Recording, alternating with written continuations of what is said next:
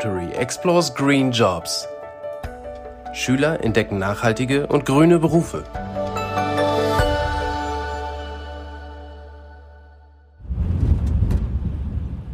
Ich fahre gerade mit dem Förster Stefan Stirnweiß in sein Revier.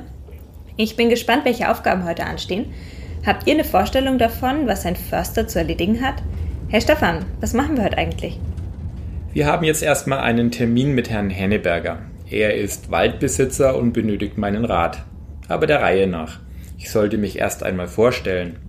Mein Name ist Stefan Stirnweiß. Ich habe vor über 30 Jahren in Freising Forstingenieurswesen studiert habe danach ein Jahr Vorbereitungsdienst absolviert, dann die Staatsprüfung geschrieben und seitdem bin ich Leiter eines Forstreviers hier im Landkreis Erlangen-Höchstadt. Oh, wir sind gleich da.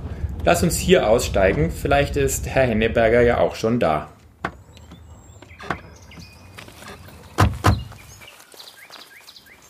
Herr Henneberger scheint noch nicht hier zu sein.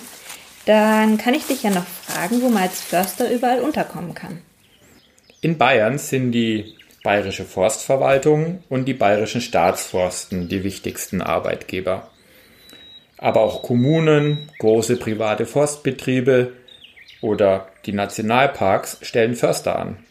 Manche landen auch bei Baumschulen oder machen sich selbstständig als Forstdienstleister.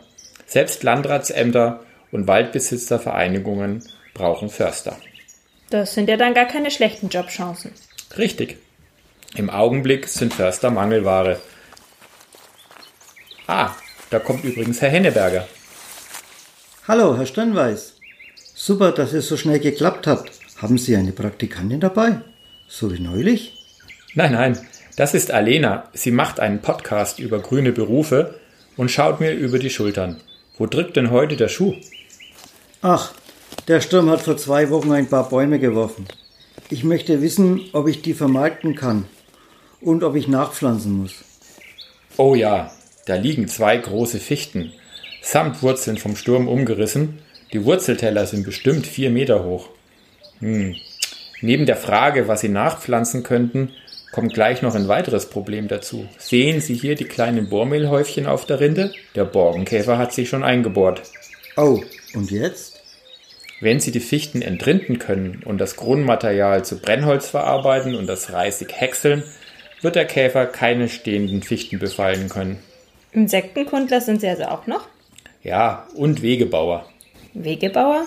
Sicher. Alle Forstwege wurden von Förstern geplant und auch gebaut. Hm, da denkt man echt gar nicht dran. Ja, es gibt eine ganze Menge Sachen, die wir Förster so miterledigen. Aber jetzt müssen wir erst einmal Herrn Henneberger noch weiter beraten. Herr Henneberger, Sie könnten die Lücke mit tiefwurzelnden und klimatoleranten Eichen auspflanzen. Dafür bietet der Staat sogar finanzielle Unterstützung an und den Antrag können wir beide hier für Sie ausfüllen.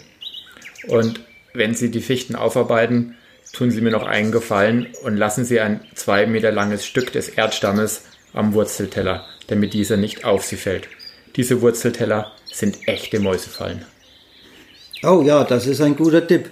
Als Maus möchte ich ja nicht enden. Mit dem Beruf Förster ist man echt vielseitig aufgestellt. Stefan hat mich noch ans Zweiterlebniszentrum in Tennenlohe bei Erlangen geschickt.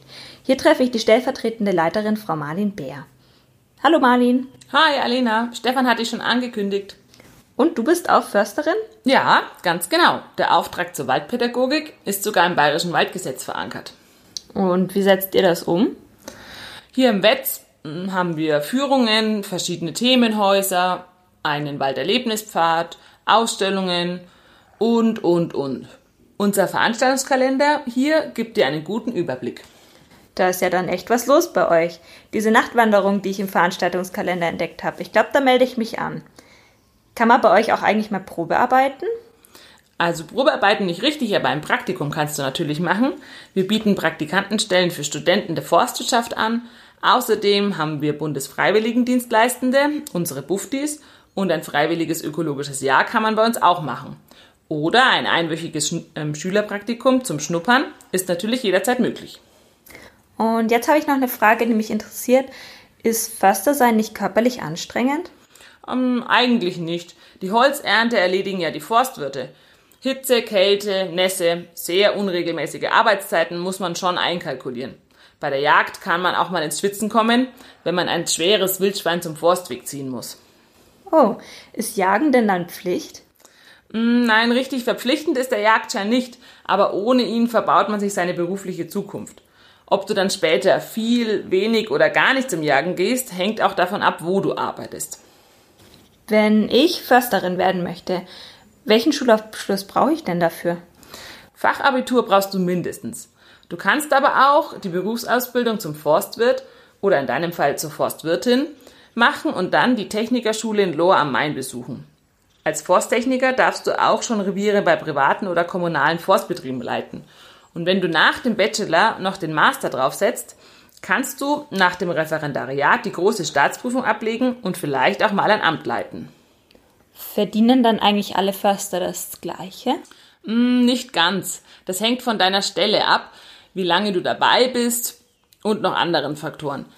Eine gute Orientierung geben dir die Besoldungstabellen der Länder. Der Forstberuf als Bachelor mit Staatsprüfung geht los bei A10 und als Forstdirektorin streichst du dann A15 ein.